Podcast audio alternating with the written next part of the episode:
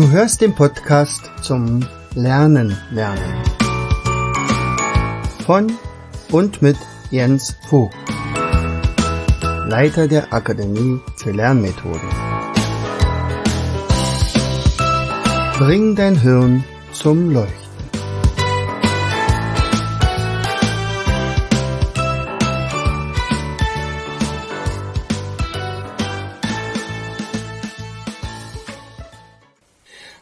Herzlich willkommen zu einer weiteren Episode unseres Podcastes Bring dein Hirn zum Leuchten.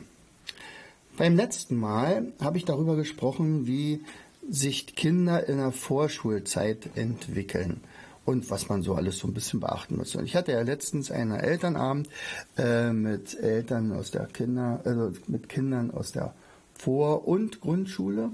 Und heute möchte ich einfach mal auf dieses Alter eingehen, also Kinder in der Grundschule. So. Kinder in die, kommen in die Grundschule mit einer großen Schultüte, wird gefeiert, alle freuen sich.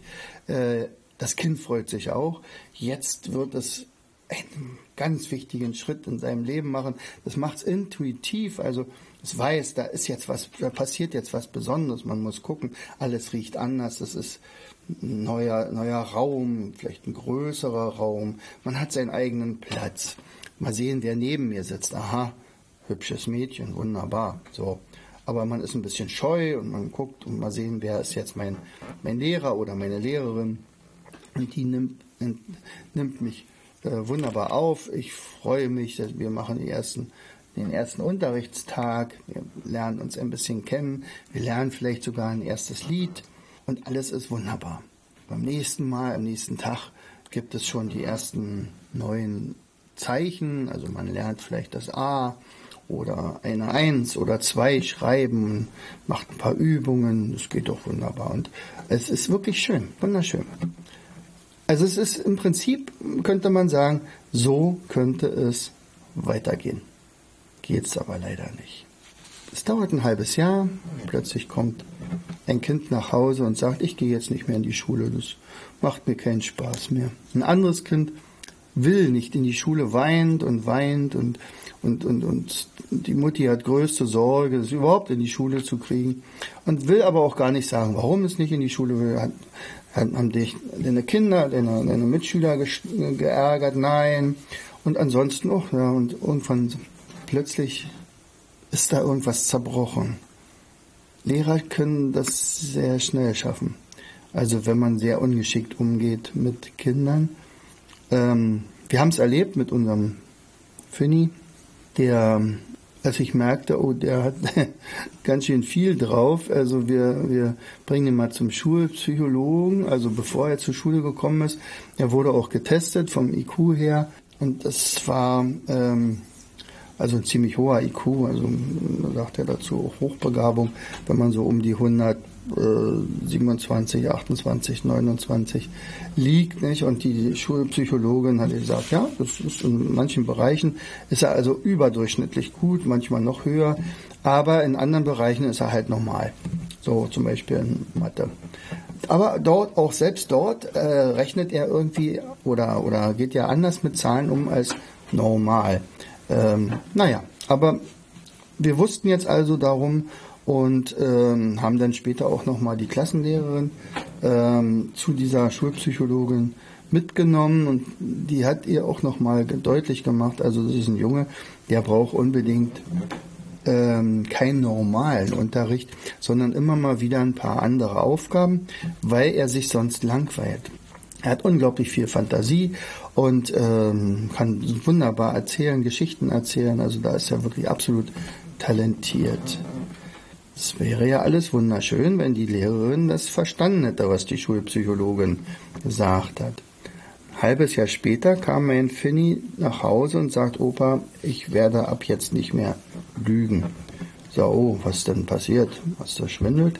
naja, ich habe doch, du weißt doch, dass ich so gerne Geschichten erzähle. Und ich habe letztens eine Geschichte erzählt, die habe ich auch ein bisschen ausgeschmückt. Und da hat die Lehrerin vor allen anderen gesagt, ich lüge. Dabei wollte ich das eigentlich nur ein bisschen spannender machen. Aber sie hat gesagt, ein Kind lügt nicht. Und wer lügt, der macht auch andere schlimme Dinge und all sowas. Aber jetzt werde ich gar nicht mehr lügen. So.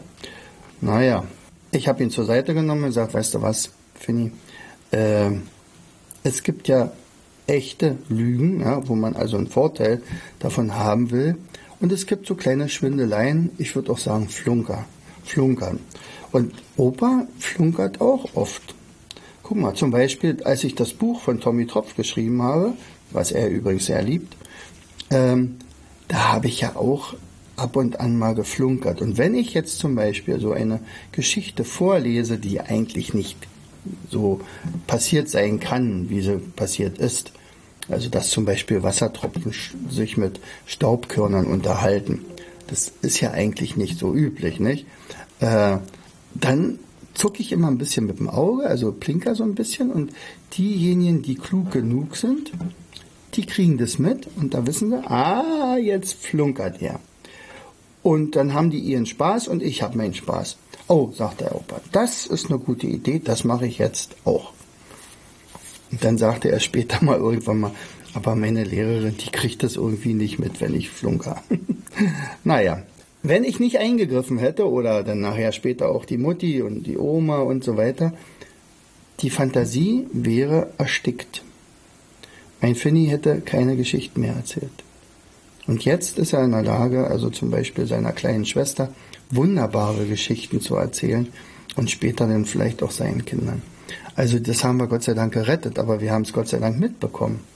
Ähm, ja, also das war die eine Sache. Die zweite Sache war zum Beispiel, ähm, er hat ja immer irgendwie ein bisschen anders gerechnet, manchmal viel schneller als die Lehrerin. Aber die Lehrerin hatte eine Vorgabe gegeben. So ist der Lösungsweg und so müsst ihr das machen. Und dann sagte er aber, so und so geht's doch viel schneller, Frau.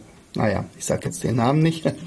ähm, und ähm, tja, was war das Ende vom Lied? Er bekam eine 5. Die anderen Einsen und Zweien. Er hatte zwar alle Aufgaben richtig, aber der Lösungsweg war falsch. Tja, leider falsche Laufen. Er hat ein Mindmap gezeichnet, ein Mindmap hatten sie noch nicht. Also hat er dafür, weil es ja ein Plakat war, äh, ein Plakat war vorgegeben, er sollte ein Mindmap dazu machen. Nee, nicht ein Mindmap, sondern er sollte ein Plakat zeichnen. Und er hat das so schön gemacht, ein Mindmap so, dass ich das in den Shop hätte stellen können. Ich weiß es noch von Braunbär. Er hat eine 5 dafür bekommen. Warum? Weil keine Überschrift oben stand. Die Überschrift stand in der Mitte.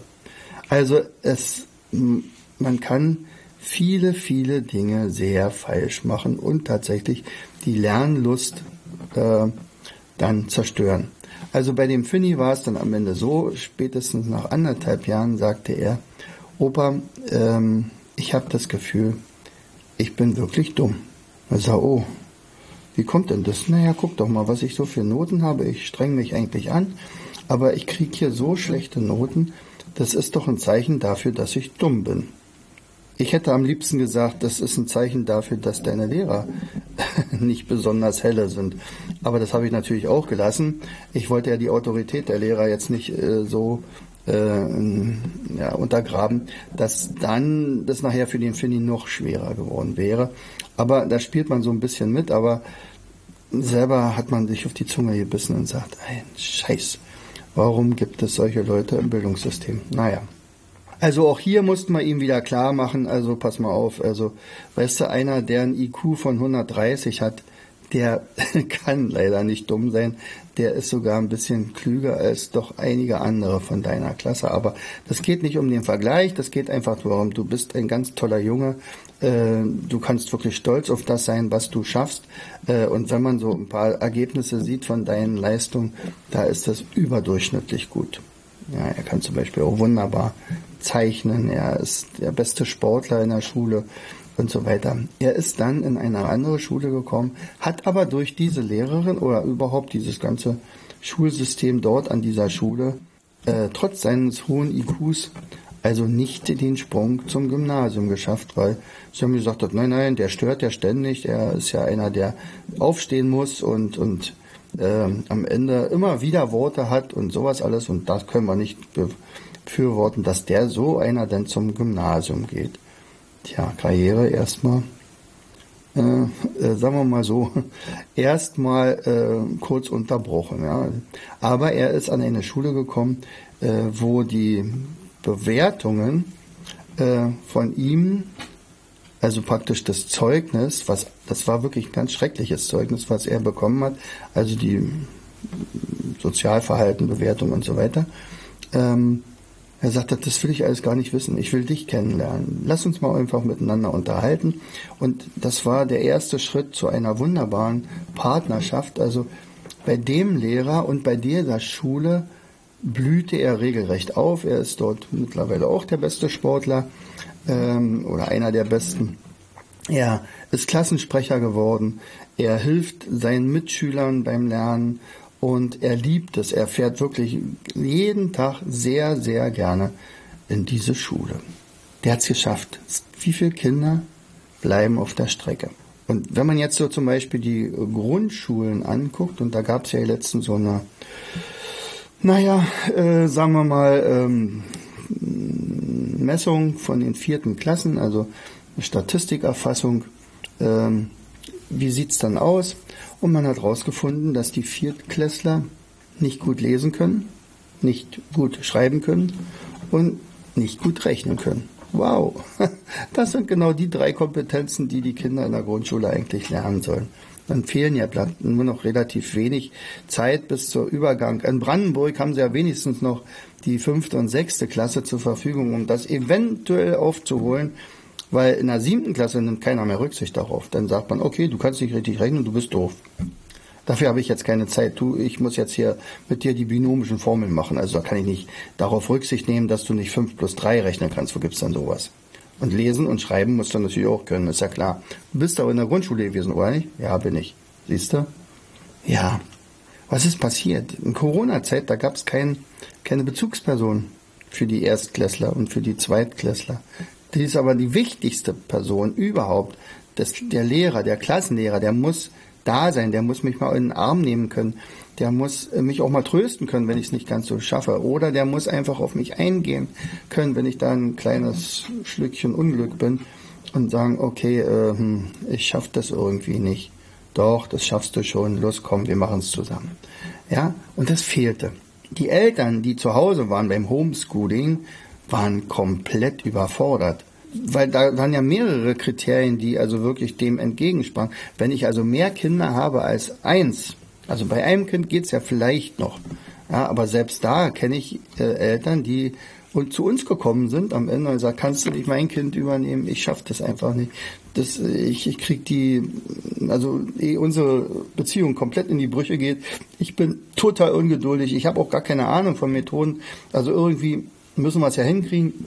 Naja, und dann habe ich natürlich einige äh, Kinder da betreut, aber natürlich, das ist ein Tropfen auf dem heißen Stein.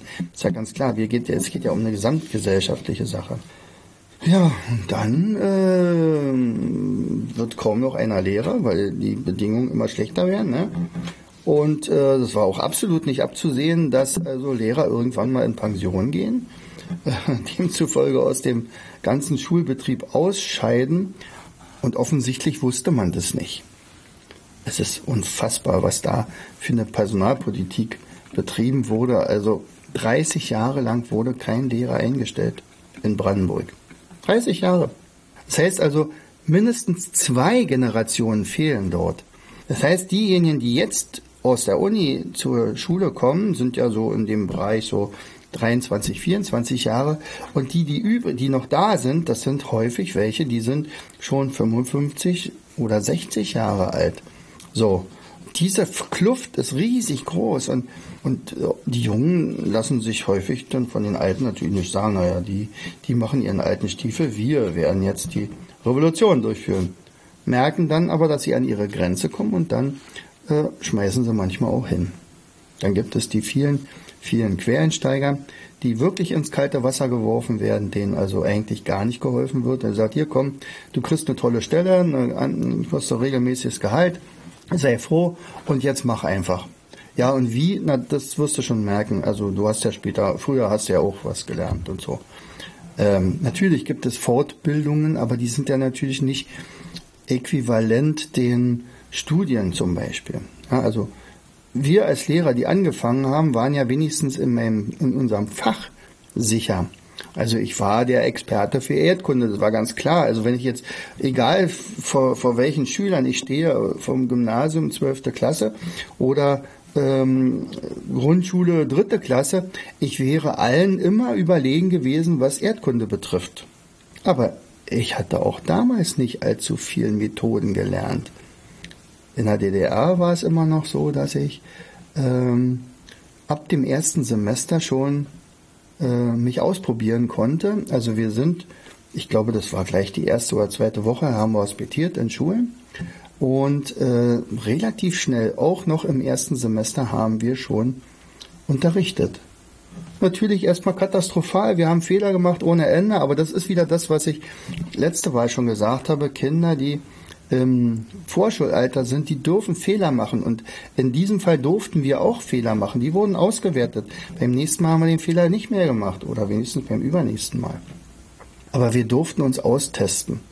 Methoden selber haben wir allerdings auch nicht bekommen. Ja? Und, und hier in der Grundschule äh, gibt es schon eine ganze Menge tolle Methoden, das schon, aber äh, wo sollen die Quereinsteiger die herhaben? Es, mal sehen, vielleicht ist was in der Schule. Da gibt es irgendwie so einen Materialraum. Ich guck mal, was das ist, wie das funktioniert. Hat leider gar keine Zeit, mir das zu zeigen, weil die anderen sind auch überfordert und die haben ihre Klassen und müssen eventuell noch in der zweiten Klasse, äh, also in einer weiteren Klasse, äh, aushelfen, weil der Kollege krank geworden ist und so weiter. Es ist ein Drama. Lesen, schreiben, rechnen. Das sind die drei Dinge, die, die Kompetenzen, äh, in den, also die Kompetenzen, die in der Schule vermittelt werden sollen und möglichst alle.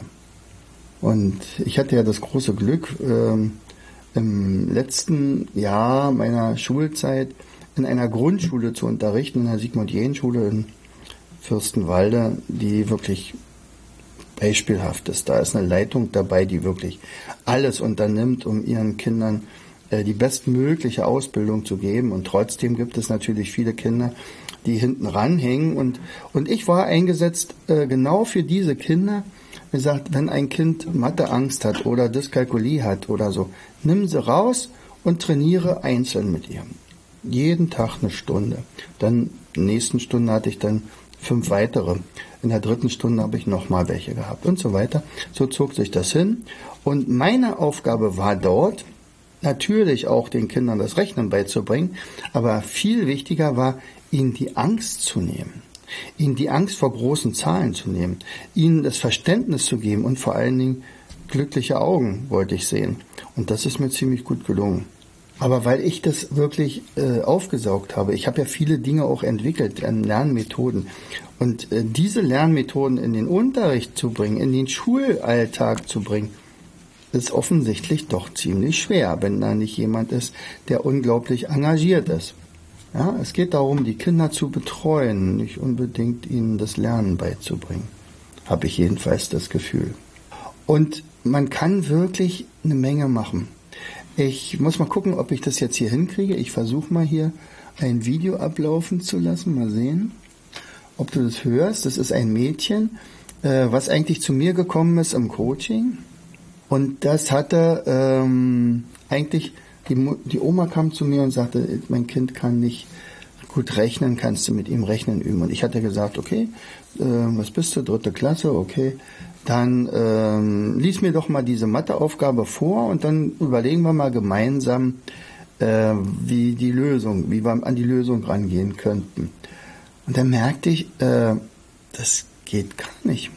Er sagt, okay, ich nehme dir mal mein Tommy Tropf Buch äh, und lies mir mal da den erst, die erste Kapitel durch. Oder lies mir jetzt mal laut vor. Und dann mal sehen, ob das jetzt funktioniert. Ich öffne jetzt den Mund. Das kann ich schon mal sagen.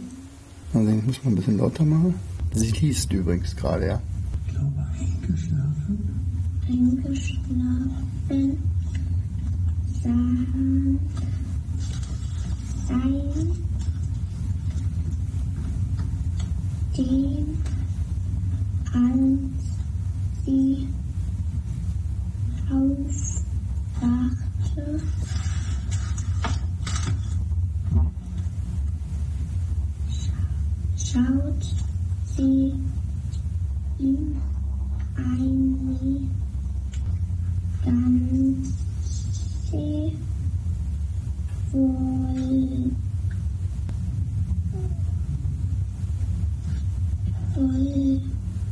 Von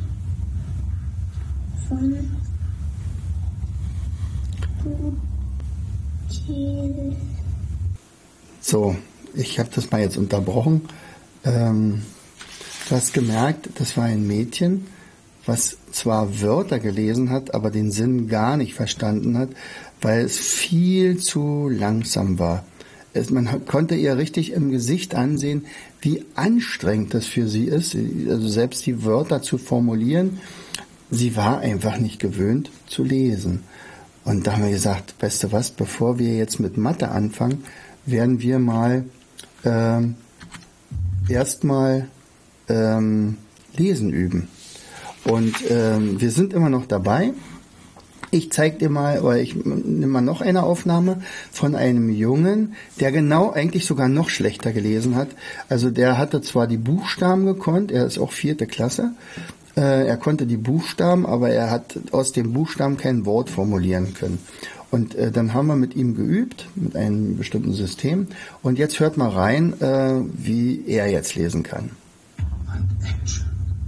In der Schule machen wir oft Sport. Wir turnen auf den Boden, wir klettern an den Stangen, wir, wir stellen uns auf die Köpfe. Das muss ich lange üben. Heute rollen wir einen Ball hin und her. Dann werfen wir, werfen wir ihn. Ich kann hier gut fangen. Meine Freunde stellen sich vor mich. Ich versuche den Ball weit zu werfen. Meine Freunde fängt ihn. Nun werfen, werfe ich den Ball über, mein, über meine Schultern. So, okay. Also, ähm, für den Jungen ist eine neue Welt aufgegangen. Der konnte vorher wirklich nicht lesen. Und jetzt ist er in der Lage, jede Matheaufgabe durchzulesen, jeden Text durchzulesen und ihn vor allen Dingen zu verstehen. Lesen, schreiben, rechnen. Das gleiche kann man sagen mit dem Rechnen, das gleiche kann man sagen mit, äh, ja, mit natürlich auch Zeichnen und so weiter, das Reden natürlich, auch das freie Reden. Und was alles so möglich ist, habe ich zum Beispiel in dieser Schule auch wirklich gemerkt. Also die, äh, da gab es ein Mädchen in der fünften Klasse, die im Zahlenraum bis 20 noch war. Nee, vierte Klasse. Ich glaube, vierte Klasse war sie. Im Zahlenraum bis 20. Sie konnte nicht 8 plus 7 rechnen, weil es über den Zehner drüber hinweg ging. Und dann kriegte ich sie ähm, und sagte, sag mal, ist das nicht langweilig, dieser, du kriegst ja immer wieder die gleichen Aufgaben, die müssen sich doch, die müssten dir ja schon aus den Ohren rauskommen. Ja, sagt, das ist ja auch langweilig, aber es macht ja auch keinen Spaß, weil ich krieg's ja trotzdem nicht hin. Ich bin ja einfach zu schlecht. Ich bin, bin übersetzt heißt es, ich bin zu dumm. Äh, und wenn ich dumm bin, dann ist leider so nicht. Der Kopf ist halt so. So. An dem Tag hat sie mit mir Aufgaben gerechnet im Tausenderbereich. 5323 plus 4181 und sie hatte es richtig. Sie zeigte mir dann ihr Ergebnis am Zahlenstrahl und es war richtig. Sie konnte die Zahl schätzen, sie konnte die Zahl runden und mit diesen Aufgaben, die wir dann mit ihr gemacht haben, ist sie dann zur Lehrerin gegangen und sagt, gucken Sie mal, was ich jetzt hier gemacht habe und die Lehrerin ist fast hinten übergefallen. Ich sagt, wie geht denn das?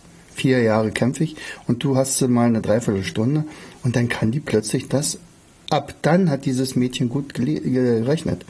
Sie war plötzlich eine unter vielen und nicht mehr die, die diese extra Aufgaben kommen. Manchmal funktioniert das natürlich toll. Ich habe eine Zehnjährige dort auch ein bisschen trainiert, die hätte das nicht nötig gehabt, aber die war halt auch in dem Fall wieder hochbegabt und die kam aus Rumänien, hat innerhalb von zwei Monaten Deutsch gelernt, ihre Mutti noch lange nicht. Und äh, sie, die, die haben wir echt trainiert in Richtung Gedächtnistraining. Also haben wir äh, zum Beispiel Binärzahlen, wir haben uns ein Binärzahlenalphabet ausgedacht und sie kann jetzt eine 250-stellige Zahl, also Einsen und Nullen, äh, vorwärts und rückwärts aufsagen, das merkt, dann prägt die sich in 20 Minuten ein. Unglaublich. Ja, also Kinder sind in der Lage, unglaublich viel zu lernen, wenn sie dann einerseits das entsprechende äh, Motiv haben, wenn sie den, die Zuversicht haben, dass es auch funktioniert bei ihnen, wenn die Bezugsperson super ist, also die Lehrerin, der Lehrer, die Eltern und wenn äh, die entsprechenden Methoden da sind. Und dann ist das alles ziemlich einfach umzusetzen, aus meiner Sicht. Ja. Ich habe den Eltern äh, in diesem Elternabend natürlich auch noch ein bisschen was darüber erzählt, dass man nicht immer nur Aufgaben, Aufgaben und Aufgaben machen muss, sondern eventuell auch versteckte Aufgaben einsetzen kann. Und diese versteckten Aufgaben sind zum Beispiel in Spielen versteckt. Also zum Beispiel den Lernspielen, die wir so entwickelt haben. Da geht es um Gedächtnistechniken, um Geduld, um Fantasie, um, um Spaß vor allen Dingen, aber auch um Regeln zu lernen und äh, ja, manche, also die Neugierde zu erhalten und, und, und. Ja, also da kann man eine ganze Menge machen. Das hat was damit zu tun mit verschiedensten äh, Lernarealen, also linke, rechte Gehirnhälfte, verschiedene Zentren im Hirn zu aktivieren. Und äh, Vera Birkenbier hat damals so eine schöne Metapher entwickelt hier mit diesem Kügeli. Also er hat gesagt, also immer wenn ich einen Neuro, Neuromechanismus oder Neuro, äh, ja, also solche Sachen auf, äh, einsetze zum Lernen, dann, also Neuromethode noch, äh, dann gibt es eine Kugel, also eine Kügel, die, weil sie das damals in der Schweiz gemacht hat. Ähm, und ähm, dann hat sie eine Liste aufgestellt, wo es denn wofür Kügeli gibt. Also zum Beispiel Neugierde. Wenn ich also schon mal Neugierde mitbringe, dann kriege ich schon mal zwei Kügeli. Und wozu die Kügeli? Na okay, man kann die jetzt zusammenzählen, ja, wenn man die jetzt also zum Beispiel eingesetzt hat. Und sie sagte, ab vier Kügeli beginnt das Lernen ja erst. Aber wenn du sieben Kügeli einsetzt, dann ist Lernen plötzlich ganz leicht. Also vier Kügeli sollte dabei sein, sonst hat es gar keinen Sinn wenn ich zum Beispiel sage, pass mal auf, ich, äh, ich setze dich jetzt mal unter Druck, äh, du musst dann das, das und das lernen und wenn du das nicht schaffst, dann gibt es noch eine Strafe oder eine schlechte Note, dann ist man eh in, sagen wir mal, in Hab-Acht-Stellung und plötzlich hat man das Gefühl, man ist zu blöd, man kriegt ja gar nichts in den Kopf rein und es will einfach nicht rein in die Birne. Und demzufolge ähm, wird auch tatsächlich dann nicht richtig gelernt und prompt gibt es eine schlechte Note. Warum? Es war nicht ein einziges Kügeli dabei. Da war keine Neugierde, da war kein Motiv, da war äh, vielleicht kein Vorwissen, da war keine Methode dabei. Ich sollte es ja einfach nur lernen. Ich, der hat mir ja nicht gesagt, wie ich lernen soll. Und äh, solche Sachen. Und ähm, bei meinem Unterricht zum Beispiel habe ich immer mal zwischen, so, so stichpunktartig mal so ein bisschen aufgedröselt, wie viel Kügeli setze ich denn immer ein? Und ich war meistens bei neun oder zehn. Mein Rekord war, glaube ich, einmal 22 Kügel. Dabei hätten sieben gereicht, um spielend leichtes Lernen zu machen. Und wenn wir jetzt zum Beispiel Seminare durchführen oder Coachings und so weiter, da sind wir auch meistens immer im Bereich von vielleicht 12 oder 13 Kügel. Und so gehen denn die Kinder auch raus. Die haben plötzlich ein Gefühl dafür, dass Lernen total leicht sein kann, dass Lernen Spaß macht, dass Lernen mit Mutti sogar Spaß macht.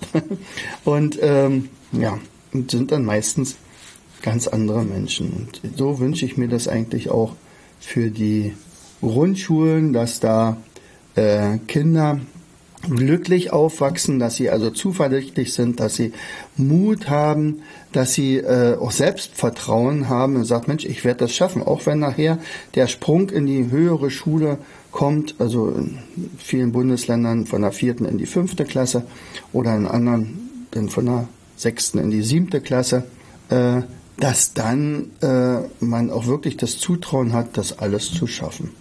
Möglich ist es. Ich wünsche es mir. In diesem Sinne, herzlichst, dein Jens. Du hörtest den Podcast Das Lernen lernen. Bring dein Hirn zum Loch.